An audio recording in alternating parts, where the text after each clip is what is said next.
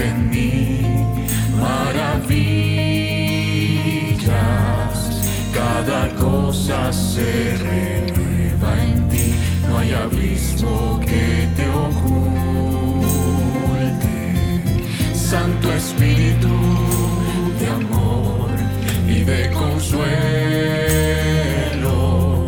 en el silencio te glorias tú, haciéndonos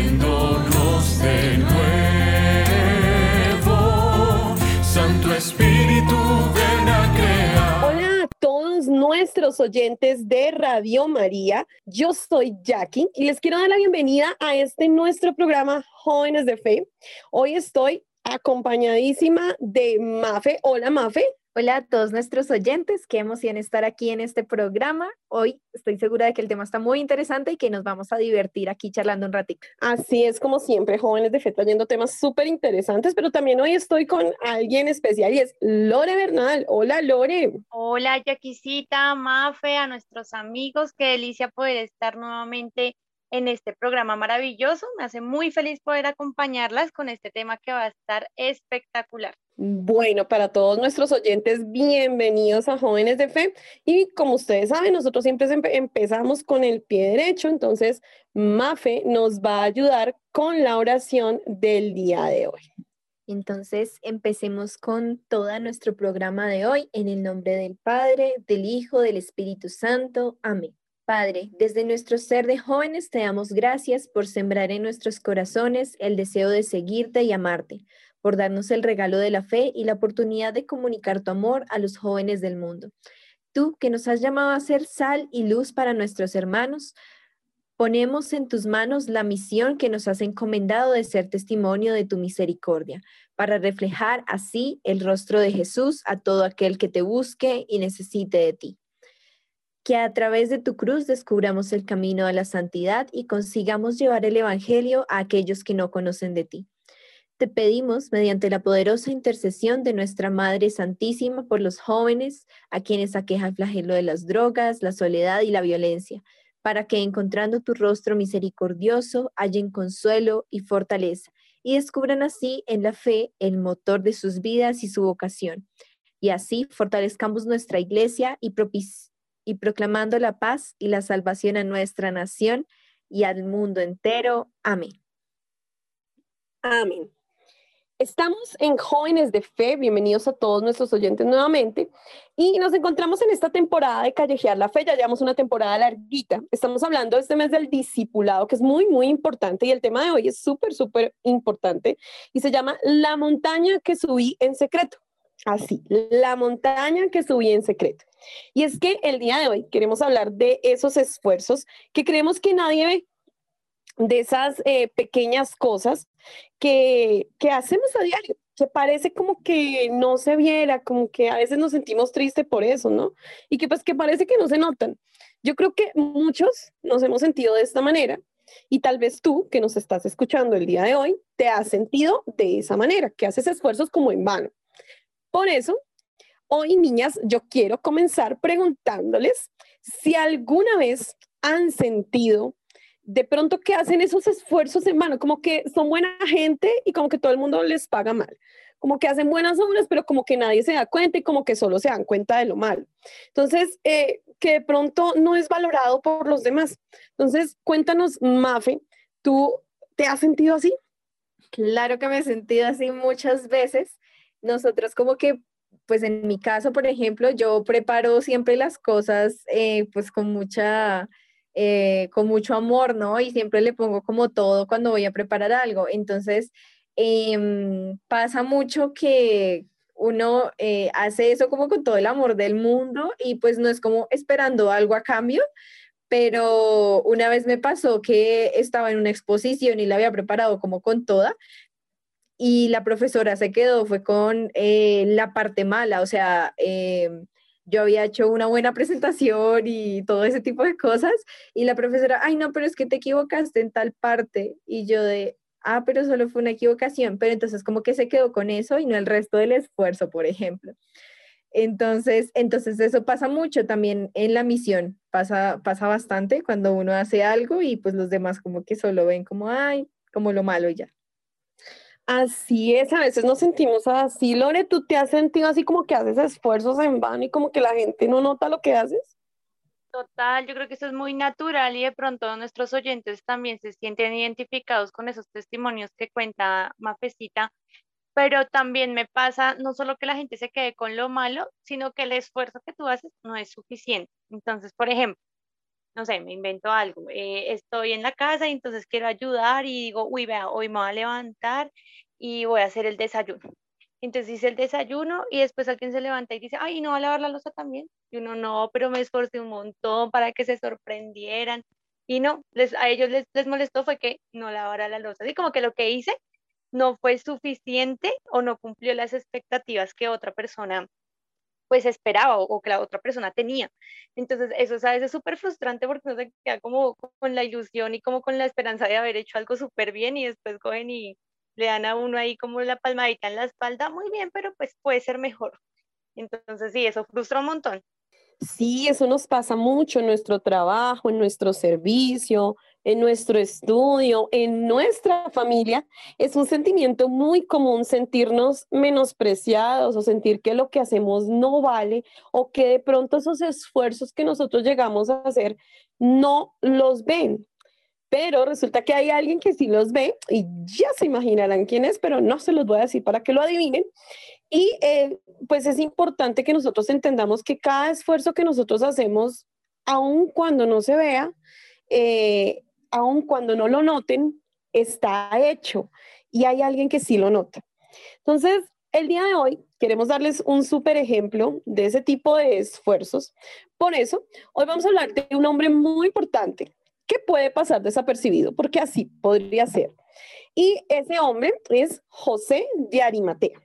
Pero pues para saber quién era José de Arimatea, que sé que de pronto algunos saben quién era, tal vez otros no, vamos a ver por qué para nosotros eh, como jóvenes de fe nos pareció importante, porque para muchas personas es importante, pero sobre todo porque para Dios es importante, pero a pesar de eso pasa de saber, pasa desapercibido, porque no aparece mucho, de hecho, en la Biblia. Entonces, hoy Lore nos va a contar un poquito sobre José de Arimatea. Dale, Lore. Pues mi Jackie, Mafecita y queridos oyentes, José de Arimatea era un, un miembro del Sanedrín. Entonces yo sé que muchos se preguntarán, ¿qué es un Sanedrín? Pues un Sanedrín era una asamblea o consejo de sabios que estaba estructurado en 23 o 71 rabinos en cada ciudad de la tierra de Israel que hacían la función de jueces. Entonces, pues es, como un cargo súper importante de acuerdo como a esa, a esa definición. José de Arimatea era un hombre influyente y rico al que todos conocían y estimaban en Jerusalén. Eh, se cree probablemente que la ciudad de origen era Arimatea y pues de allí también su nombre.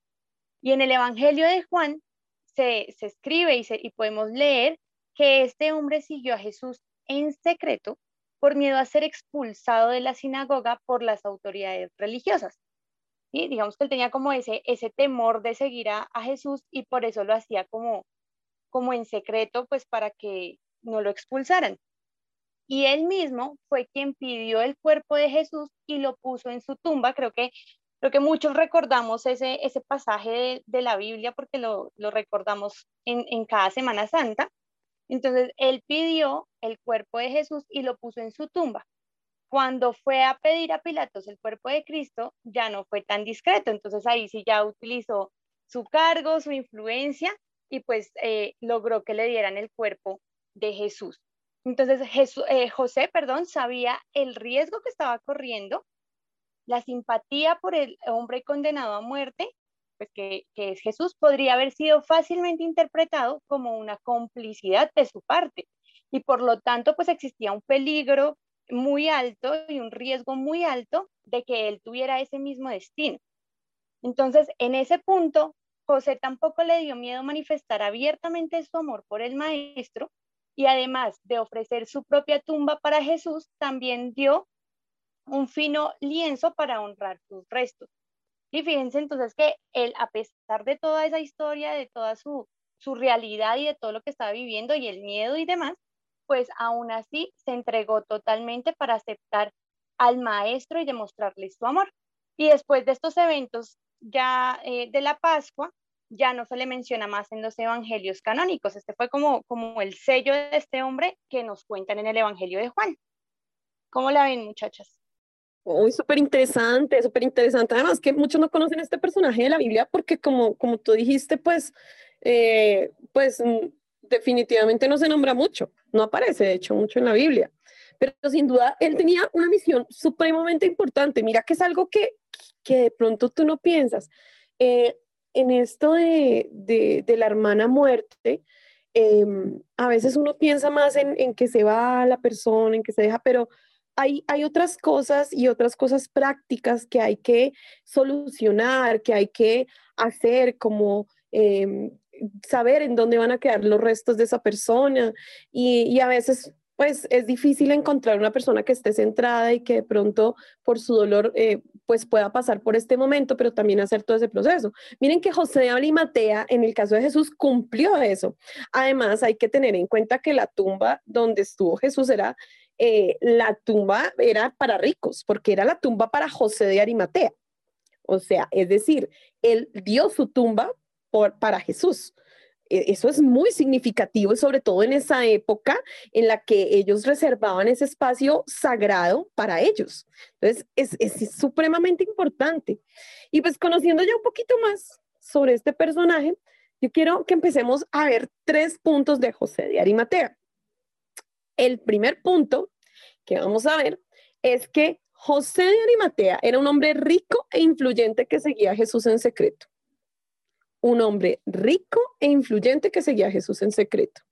Entonces, vayan pensándolo ahí, un hombre rico e influyente. La número dos es que José de Arimatea rompió la barrera del temor y siguió su corazón y su amor por Jesús pudo más. Hablamos de que era influyente y que lo seguía en secreto, pero luego hablamos de que él rompió una barrera de temor y que siguió su corazón y su amor por Jesús pudo más. Y lo tercero, y es lo más importante de todo, la misión que Dios tenía para él. Miren que ninguna misión es pequeña en, en, el pensamiento de Dios. Nada de lo que hacemos es pequeño en el pensamiento de Dios. Qué importante esto. Y yo los quiero dejar con esas reflexiones mientras vamos con una canción que nos va a presentar Mafe. Esta canción a mí me encanta, a mí personalmente me encanta y la escucho seguido, de hecho, es una canción muy, muy bonita, puede que a veces nosotros estemos como un poquito mm, como desalentados, como, ay, pero es que el mundo es muy oscuro, pero es que pasan tantas cosas, pero entonces viene Siervas y nos dice que todavía hay gente buena. Entonces, escuchemos esta canción tan hermosa.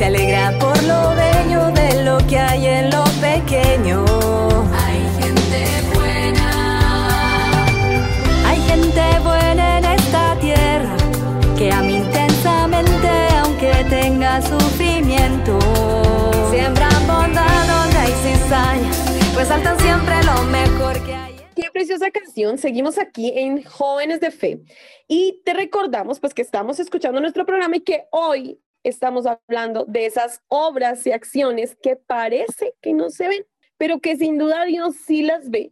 Y estamos con Mafe y Lore en este equipo de trabajo, en este nuestro tema de hoy, que es bien importante porque es la montaña que subí en secreto. Es esas cosas que hacemos que tal vez, como decía antes, nadie ve, pero ya saben que hay alguien que sí lo ve.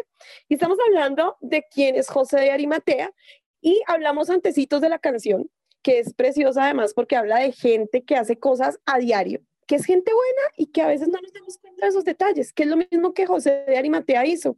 Es estamos hablando de este hombre que tiene tres aspectos que me, llamaron mucho la atención y, quiero volverlos a retomar. Entonces vamos a, a los aspectos que acabamos de, escuchar antecitos de la canción y es el primero que José de Arimatea era un hombre rico, influyente que seguía a Jesús en secreto antes de la muerte de Jesús. El segundo es que rompió la barrera del temor y siguió su corazón y su amor por Jesús pudo más. Y el tercero es la misión que Dios tenía para él. Y es que a veces creemos que eso que hacemos, pues nadie lo ve y que tal vez es una buena obra que ejecutamos a diario, como por ejemplo, como decía Lore, a veces nos levantamos todas las mañanas a lavar la luz y nadie ve eso, pero el día que no lo haces, ese día todo el mundo lo notó y ahí sí eso fue el alcaboce. Entonces, es una, es eso que de pronto no es valorado, que, o que nosotros creemos que no tiene valor, no tiene valor. En estos días en mi trabajo me encontraba con alguien que me decía, mira, yo duré tanto tiempo tratando de hacer este proceso con otra persona y esa persona me dejó ahí y me entregó mis papeles y ya. Y tú me ayudaste en menos de un mes a sacar eso. Entonces yo decía, para mí era tan normal, yo decía, ah, pues yo lo veo normal, ¿no? Yo lo veía como, como es mi forma de ser, yo pues entre más puedo ayudar, lo hago, pero para ella fue tan significativo porque nadie había hecho eso por ella. Entonces miren que esas cositas sin valor son importantes, pero hay algo muy importante y es que a veces nos sentimos como sin valor y hasta temerosos. Y teniendo en cuenta esa actitud de José de Arimatea, eh, de, ese, de pronto de ese temor que tenía antes de, de hablar de Jesús, de decir, sí, yo soy discípulo de Jesús. Yo quiero que ustedes me cuenten, chicas, ¿qué opinan ustedes de ese testimonio y de esos tres puntos que les acabo de mencionar eh, sobre José de Arimatea? Entonces vamos con Lore. Lore, cuéntanos, ¿tú qué opinas sobre ese testimonio de José de Arimatea? el testimonio de José de Arimatea Villaqui es muy fuerte, es muy, muy grande, porque, porque fíjate, me gusta mucho que es un hombre que estuvo ahí en silencio, ¿no? No tuvo que alardear de, ah, es que yo soy el seguidor de Jesús, es que yo soy el mejor amigo de Jesús, sino que fue obrando ahí calladito, calladito, y en el momento preciso que tenía que ser, Dios le dio esa oportunidad, digamos, digámoslo así, de protagonizar un momento en la historia pues, en la historia de nuestra, de nuestra fe, ni siquiera es un solo hay un momentico en, en la Biblia, porque es, lo que él hizo es supremamente grande eh, en, la, en la historia de, de, pues de Jesús y, y, lo que nosotros conocemos hoy. Entonces me parece muy significativo eso y me quedo, me quedo con eso, con ese estar trabajando como hormiguita y en silencio, de a poquito, sin que nadie lo note, porque es que esas son las pequeñas cosas que marcan, ¿no? Muchas veces uno, no, uno va en, un bus, en el bus sonriendo y el simple hecho de no sonreír le puede alegrar el día y cambiarle el día al otro que está ahí al lado que salió peleando en su casa. ¿sí? Y ya con eso uno hizo una buena obra eh, pues con alguien. Entonces me quedo con, ese, con esas obras silenciosas eh, que, que, podemos hacer en el día a día. Así es, Lori, es que a veces eh, así calladitos como hormiguitas, como tú dices, así es que se construye el reino de los cielos, así, haciendo esas pequeñas obras diarias. Eh, yo eh, hace poco falleció un jefe que tuve, con el que duré 11 años trabajando, al que le tenía mucho cariño, y él en sus homilías recalcaba siempre eso, el reino de Dios se construye desde las obras pequeñas, desde tu trabajo, desde tu estudio, desde, desde las labores de tu casa, desde ahí se construye el reino de los cielos, y yo creo que esa es la parte más importante. Mafe, cuéntanos, ¿qué opinas tú de ese testimonio de José de Arimatea? A mí me parece genial y más porque en parte yo me siento identificada con este personaje porque en ocasiones yo me sentía culpable de no ser el Pedro, ¿no? El que está ahí, Señor. Tú eres, Señor, tú eres increíble, Señor, dame todo a mí, por favor, báñame completo, entonces, si quieres.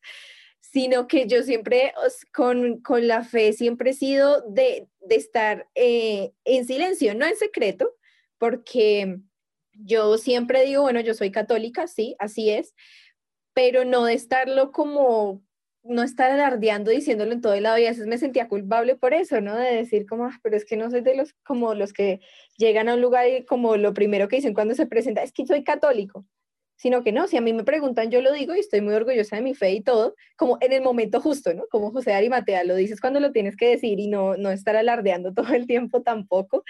Entonces ahorita escuchando este testimonio yo decía, qué chévere pues sentirse identificado con un personaje, porque a veces uno dice, bueno, ¿y con cuál de los apóstoles te identificas? Y yo, pues, o los discípulos, y yo pues no tengo ni idea, pero entonces creo que lo acabo de encontrar. y creo que también tiene que ver con que él fue el único, o bueno, sí, de, de los únicos, que en el momento en el que falleció Jesús y todo eso, como que salió, salió a relucir, ¿no? Porque eh, los demás eh, apóstoles y discípulos estaban escondidos porque tenían miedo, pero él encontró el momento justo y salió y dijo, yo quiero el cuerpo de Jesús, yo voy a, eh, yo voy a darle mi tumba, o sea, como que hizo esa obra tan, pero tan importante que yo siento que era el, precisamente lo que decíamos, la misión que él tenía. Y en el momento justo hizo lo que tenía que hacer y eso fue lo importante. También me parece muy curioso que nosotros sabemos que hubo un hombre que se llevó el cuerpo de, de Jesús, así, ah, y lo enterró, pero no tenemos ni idea de cómo se llama muchas veces, ¿no? O sea, decimos como, así, ah, el hombre que enterró a Jesús, pero es como, ah, bueno, ahora podemos saber que es José de, de Arimatea. Así es, y, hay un punto muy importante que dice Mafe y es que todos los discípulos estaban escondidos por miedo a que les hicieran algo, a que los mataran a ellos también, eh, y estaban escondidos y el único que estaba ahí en pie de lucha en ese momento era Juan junto a, junto a María, pero debemos recordar que pues que, que probablemente no, ellos no sabían qué iban a hacer con el cuerpo de Jesús. Eh, en esa época el cuerpo se embalsamaba en, en en aceites finos. Era un es un aceite que era costoso para la época. Entonces, eh, José de Arimatea además donó ese aceite también, porque él lo dio. Entonces, eh, para, para alguien que tiene muy claro, muy claro, eh, sus costumbres judías, que en ese momento eran muy importantes, pues es importante este papel de José de Arimatea. Miren la misión que Dios tenía para él, que para el resto del mundo tal vez no era la del discípulo como Pedro, como Juan, sino era una versión diferente, era algo tan diferente. Además era un personaje que estaba en el Sanedrín. Recuerden que el Sanedrín fue el que se reunió para, para matar a Jesús y el, que hizo todo el, todo el complot para, pues, para matar a Jesús. Entonces, eh, es importantísimo el papel de José de decir, yo estoy aquí, pero yo no soy de aquí. Es algo así, fue lo que hizo José de Arimatea. Yo estoy aquí, pero definitivamente no soy de acá. Ya Jesús había ganado su corazón. Entonces, miren lo bonito que hace Jesús en nuestras vidas. Y, y, y también lo hacen con nosotros. También lo hace con nosotros. Yo les cuento una experiencia así rápidamente de, esto de llevar a Jesús en secreto. Y es que alguna vez yo, eh, cuando estuve apartada de mi fe, pues yo siempre llevé a Jesús en mi corazón porque es que una vez lo conoces, pues lo amas toda la vida, ¿no? Pero, pero mi rebeldía en su momento, mi rebeldía contra, contra Dios, contra la iglesia, podía más en su momento. Y recuerdo una vez que, que estábamos criticando a una chica que era cristiana y decía yo, y esas palabras me las recalca el Señor todos los días. Decía yo, mm, sí, es que mm, yo también soy creyente y yo también soy muy, muy religiosa, pero, pero a mí no se me nota. Es que es mejor así. Dios mío, ¿cómo me han pesado esas palabras? ¿Cómo me pesaron esas palabras? Y es que Dios hoy quiere que se me note, que se me note. Y yo creo que eso fue lo que hizo José de Arimatea que se le notó su amor por Jesús. Creo que eso es lo que tenemos que hacer nosotros a diario. En esas pequeñas cosas es donde se nota el amor por Jesús, no en figurar, no en estar eh, de primero, sino de último. Tal vez ese es nuestro lugar. Quiero recordarles que el cuerpo de Cristo, nosotros somos cuerpo de Cristo, y como cuerpo de Cristo eh, dice la Biblia que, que pues que un ojo, eh, es decir, si no hay, si se hace falta un ojo, pues no es lo mismo, el cuerpo no está completo. Si hace falta una mano, el cuerpo no está completo. Si hace falta un pie, pues el, cuerpo no está completo. Cada órgano de nosotros tiene una función y nosotros como cuerpo místico de Dios, de Jesús, también tenemos una función. De pronto el ojo no puede hacer lo mismo que la nariz. Y tal vez el ojo solo no haga mucho. Y tal vez la nariz creamos que no haga mucho. Pero cuando nosotros se nos tapa la nariz, qué incomodidad tan absurda que uno siente. y uno dice, ay, si pudiera respirar bien, ¿sí? Entonces es importante entender que cada papel y cada cosa que hacemos es, es, es importante para Dios. Es esa montaña que escalamos, que parece que nadie ve, pero que Dios sí nos está esperando. Vamos con otra canción que nos va a regalar Lore. Cuéntanos, Lore, ¿cuál canción es? Esta es mi canción favorita del mundo mundial. Eh, de esta artista, Ana Bolívar. A mí me fascina esta canción porque me parece que dice cosas muy ciertas que nosotros no valoramos. Esta canción se llama Bendita la gente y, habla de esos pequeños detalles que, por los que nosotros realmente debemos bendecir a todas las personas que nos rodean por esas mínimas cosas que hacen, porque así como a veces somos nosotros los que decimos nadie nota mi esfuerzo, también somos nosotros los que no agradecemos esos pequeños esfuerzos que los demás hacen. Entonces, esta canción me parece que es súper apropiada eh, para lo que estamos hablando y pues benditos también todos los oyentes de jóvenes de fe que siempre están ahí escuchándonos y aprendiendo para acercarse al Señor.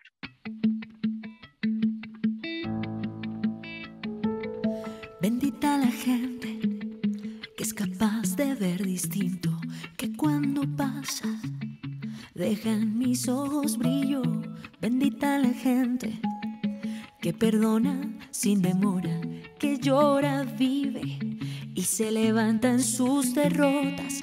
Bendito el que puede ver a Dios en el que sufre. Bendito el que hace que otro luche. Bendita la gente buena que con su vida se diferencia. Bendita la gente buena, que solo sonríe y hace una fiesta. Bendita la gente buena, que con su vida se diferencia. Bendita la gente buena, que solo sonríe y hace una fiesta. Bendita la gente, bendita la gente buena. Excelente canción de una amiga de la casa, Ana Bolívar. Y es que estamos ahorita en Jóvenes de Fe, pero si acabaste de llegar, no estás tarde, estás apenitas para escuchar nuestro programa porque hoy estamos hablando de esas obras y acciones que pareciera que no se ven, pero que definitivamente, definitivamente Dios sí las ve. Y es que el tema de hoy se llama La montaña que subí en secreto. Y hablamos de esas cositas, como les dije, que pareciera que están por allá escondidas, que como que no, nadie nos nota, nadie nos ve, pero miren que esas personas que trabajan en silencio, Dios las valora mucho. Dios sabe que está haciendo su buena obra. A veces yo he visto en redes sociales, últimamente con la pandemia pasó mucho, que eh, iba la gente a dar un mercado, pero se tomaba la foto con el pobre y con la bolsa del mercado para salir en redes sociales porque, ay, no, yo soy lo máximo. Pero yo conocí mucha, pero muchísima gente que no, o sea, que dio mucho durante la pandemia, dio muchísimo, pero definitivamente no se tomó ni una sola foto. Miren que a veces las cosas así que se hacen en lo secreto, que se hacen callados, que pareciera que nadie ve, son muy importantes. Eso me recuerda a un testimonio muy bonito, esos testimonios de esas personas que, mm, que salvaron tantas vidas en el holocausto nazi, por ejemplo, personas que sacaron niños, muchos niños escondidos de una y mil formas y que nadie vio y que nadie reconoció, eh, pero que esos niños ahora se sienten agradecidos Miren que esas pequeñas cositas que a veces hacemos sí funcionan, sí Dios las ve. Y, más que porque Dios las veas por, por, por ser bueno, por, por amar a tu prójimo. Ese es nuestro primer mandamiento, amar a Dios como a ti mismo. Hoy Mafe nos tiene un fragmento de un libro que descubrí eh, haciendo este programa, me parece muy interesante, y ella nos va a leer ese fragmento. Así es, es un fragmento del libro 24 pequeñas maneras de amar del padre José Luis Martín Descalzo, que nos enseña que esos pequeños detalles de amor que parece que no contaran tienen un gran valor para Dios, que es precisamente de lo que estamos hablando hoy. Sí, ya sé que solo Dios puede dar la vida, pero tú puedes ayudarle a transmitirla. Solo Dios puede dar la fe, pero tú puedes ayudar a dar tu testimonio. Solo Dios es el autor de toda esperanza, pero tú puedes ayudar a tu amigo a encontrarla. Solo Dios es el camino, pero tú eres el dedo que señala cómo se va a él. Solo Dios puede dar el amor, pero tú puedes enseñar a otros cómo se ama. Dios es el único que tiene fuerza, la crea, la da, pero nosotros podemos animar al desanimado. Solo Dios puede hacer que se conserve o se prolongue una vida, pero tú puedes hacer que esté llena o vacía. Solo Dios puede hacer lo imposible. Solo tú puedes hacer lo posible. Solo Dios puede hacer un sol que caliente a todos los hombres. Solo tú puedes hacer una silla en la que se siente un viejo cansado. Solo Dios es capaz de fabricar el milagro de la carne de un niño, pero tú puedes hacerle sonreír. este fue el fragmento de 24 pequeñas maneras de amar. Está en la página 6 por si ustedes también quieren buscarlo. Muy interesante este libro, yo se lo recomiendo, les recuerdo el nombre, es 24 maneras de amar del padre José Luis Martín Descalzo. Me parece que es perfecto para esta ocasión y es que definitivamente quiero recordarles que nosotros somos el rostro de, Dios aquí. Fuimos hechos a su imagen y semejanza. Y cada domingo, al consumir la Eucaristía, nos volvemos uno con Él. O si vas a diario, pues te vuelves uno con Él todos los días. Eso quiere decir que eres el reflejo de Dios. Para muchas personas, eso es lo que se llama querigma. Es cada vez que nosotros llevamos el amor de Dios, que llevamos la buena nueva a los demás de decir Jesús te ama, es porque nosotros estamos amando a esa persona. Que Dios ama a esa persona por intermedio de nosotros. Y eso es supremamente importante. De este mismo libro hemos sacado 24 pequeñas formas en las que podemos hacer ese cambio. Vamos a irlas leyendo de a poquito irlas comentando. Entonces, vamos a empezar con la primera, Lore. Bueno, la primera dice aprenderse los nombres de la gente que trabaja con nosotros o de los que nos cruzamos en el ascensor y tratarles luego por su nombre está súper bonita y me acuerdo mucho del Papa Francisco, ¿no? Que el Papa Francisco, cuentan, es muy cercano a todas las personas que trabajan allá en el, en el Vaticano, se sabe sus nombres, está súper pendiente de ellos. Y bueno, pues si el Papa puede, porque nosotros no, ¿no? Totalmente. Bueno, Mafe nos va a comentar la segunda forma de amar, pequeña forma de amar. Así es, y se trata de estudiar los gustos ajenos y tratar de complacerles. Esto me parece muy bonito porque se trata de ponerle un poquito de atención al otro, ¿no? Y decir como, ay, esta persona ahí en alguna conversación me dijo, ay, es que a mí me gustan eh, las empanadas. Entonces, ah, bueno, pues un día yo digo, ah, le voy a llevar una empanada. Y eso demuestra que tú te estás interesando por la otra persona, que realmente le estás poniendo atención a lo que esa persona dijo. Y creo que es un gesto súper bonito. Además que si tú eh, como persona estás recibiendo ese gesto, tú sientes como, uy, eh, si le importo a alguien, si alguien se está preocupando por mí, miren que es un gesto pequeñito pero súper bonito. Yo les voy a regalar el número tres y es pensar por principio bien de todo el mundo. Uy, qué importantísimo esto en esta época. Pensar primero bien de todo el mundo. ¿Eso qué quiere decir? Que no vamos a prejuzgar a la gente que vemos ni por su forma de vestir, ni por su forma de hablar, ni por, ni por eh, una, una, una, cara, un, un gesto, sino que tenemos que pensar bien de todo el mundo antes de hacernos una idea, una idea de esa persona. Eso es muy importante. Eso refleja a Dios también. La número cuatro que tengo aquí es tener la manía de hacer el bien, sobre todo a los que no se lo merecerían teóricamente. Santo Jesús, eso sí está súper difícil porque, porque nos cuesta, ¿no? Siempre estamos pensando, es que el otro me hizo, es que el otro, pero bueno, este lo asemejo mucho ese texto de la Biblia que dice poner la otra, la otra mejilla, ¿verdad? Entonces estar siempre dispuestos a hacer el bien sin esperar que el otro lo reciba bien, sino simplemente porque, porque es lo que nos hace felices, porque en la medida que hagamos el bien a los demás, pues vamos a estar tranquilos y a vivir en paz. Sí, la siguiente es sonreír. Sonreír a todas horas con ganas o sin ellas. Uf, qué importante y qué difícil, ¿no?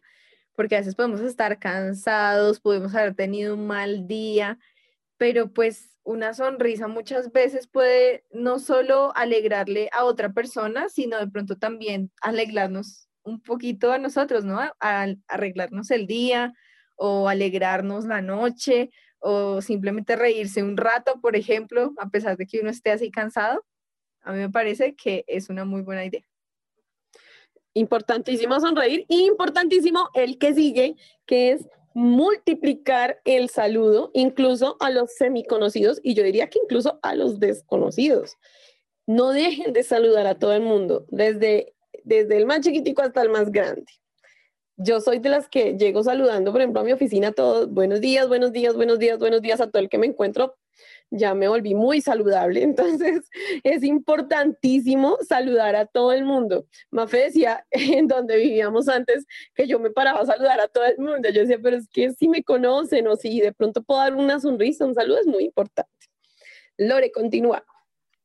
Esas dos últimas que ustedes mencionan son súper importantes y digamos también ahorita con el tema del tapabocas como que se nos ha olvidado un poquito, pero hay que seguirlo haciendo, hay que recuperar esas, esas costumbres.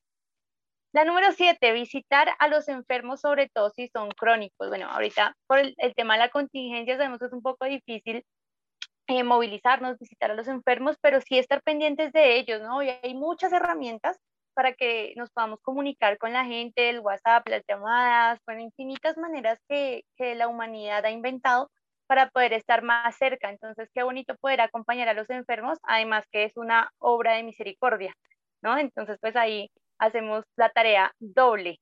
Mapecita. Prestar libros aunque te pierdan alguno. Devolverlos tú. Uy, está súper importante. A veces somos como muy celosos con nuestras cosas y decir, ay, no, pero yo no presto este libro porque qué tal que no me lo devuelvan. Pero pues bueno, un acto de fe ahí, si te lo devuelven, no, pues está bien. y si no te lo devuelven, pues también. Pero ahí dice, para devolverlos tú. Eso sí, tú haz la buena acción. A mí me parece chévere eso. Además, es muy práctico. Nosotros no pensamos en ese tipo de cosas. Si se dan cuenta, creemos que, que de pronto no puedan, no puedan suceder. Eh, digamos que eso no sea una buena obra, pero mira que sí, porque para la gente es muy valioso su libro. Y también prestarlo sin, sin de pronto el pensamiento de que se van a quedar con él, sino simplemente prestarlo y pues la persona sabrá que, que es importante para ti, ¿no? Es muy importante.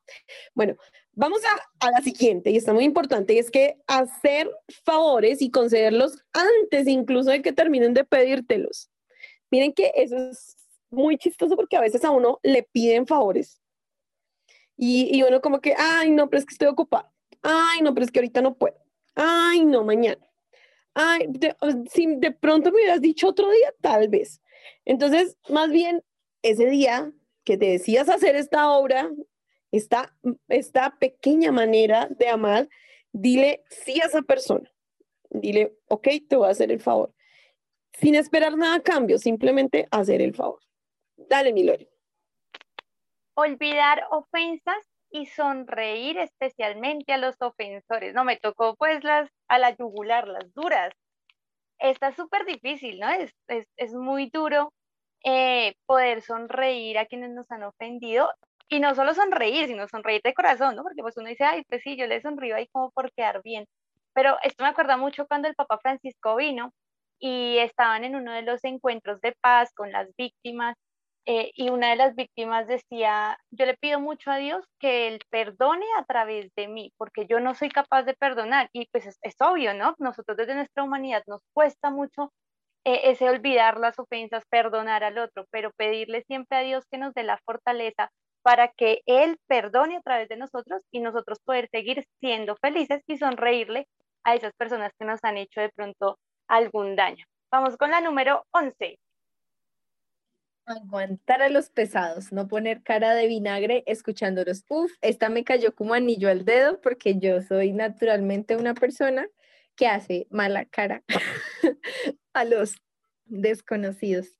Entonces, pues claro, em, aguantar a esa persona de pronto que uno dice, ah, esta persona de pronto habla mucho, o ay, me ha, seguido, me ha seguido criticando, o ay, me pide favores a cada rato. Bueno, pues de pronto podemos tomar un respiro y decir como, ah, bueno, está bien, como tranquilizarse y no poner cara de vinagre. Esa es importante, la voy a, la voy a anotar de una vez, la voy a tener aquí en mi corazoncito para la próxima vez. es que es supremamente importante. Mire que son pequeñas cosas que uno cree que no, que no son importantes. Y sí, mire, por ejemplo, esta, la siguiente dice, tratar con antipáticos y conversar con los sordos sin ponerte nervioso. Yo siento que a veces cuando vemos a una persona con discapacidades, o, o, pues lo que se llama, bueno, el anterior era más como hacia la de antipáticos, pero eh, conversar de pronto con personas con discapacidades se nos hace como, ay, no, es que, ay, no. Y como que los marginamos y como que no, yo no sé hablar, yo no puedo, yo mejor lo dejo ahí, mejor no le hablo o mejor no lo trato. Y miren lo importante que es darle, eh, pues, esa, esa eh, ahorita hemos hablado, hablamos mucho de la igualdad y es importante tratar a todo el mundo de la misma manera, porque es, un ser humano, es una obra de Dios y, y, es igual que tú, que yo. Entonces es muy importante no discriminar, sino tratarlos a todos por igual. Dale, mi Lore. Número 13, contestar si te es posible a todos los mensajes. Y hoy como vivimos a mil por hora, entonces vamos al WhatsApp, miramos los mensajes, uy, se me olvidó contestar y entonces el otro cree que estoy bravo porque no le contesté y nos vamos a ir a super telenovela en la cabeza. Entonces, qué chévere que así sea un gracias, estemos siempre contestando como los mensajes, eh, las llamadas, devolverlas, como estar pendientes de los otros. Además que en esta época pues tratamos siempre de estar muy cercanos al otro y preguntarle bien cómo estás, estás bien de salud. Entonces valorar también como esa preocupación que el otro hace y pues nosotros responder a esos llamados que, ellos nos pueden hacer. entretener a los niños chiquitines, no pensar que con ellos pierdes el tiempo. Está, está bastante interesante. No tenemos que dejarlos como de lado, como si fuera una, una mascota, ¿no? De, ay, juego un ratico contigo y bueno, ya, chao. como si eso fuera suficiente, sino bueno, darles también la, la importancia que tienen como niños, ¿sí? También necesitan pues, su tiempo y que, que los escuche uno también y entretenerlos. Es importante darles su, su espacio a, los chiquitines. Y vamos a la siguiente, que es animar a los viejitos o a las personas de edad, no engañarles como chiquillos, como si fueran niños, pero sobre todo subrayar lo positivo que encuentras en ellos. Miren que las personas, ya que están en una edad avanzada, eh, hay mucha gente que trata como de engañarlos y de hablarles como si fueran niños chiquitos.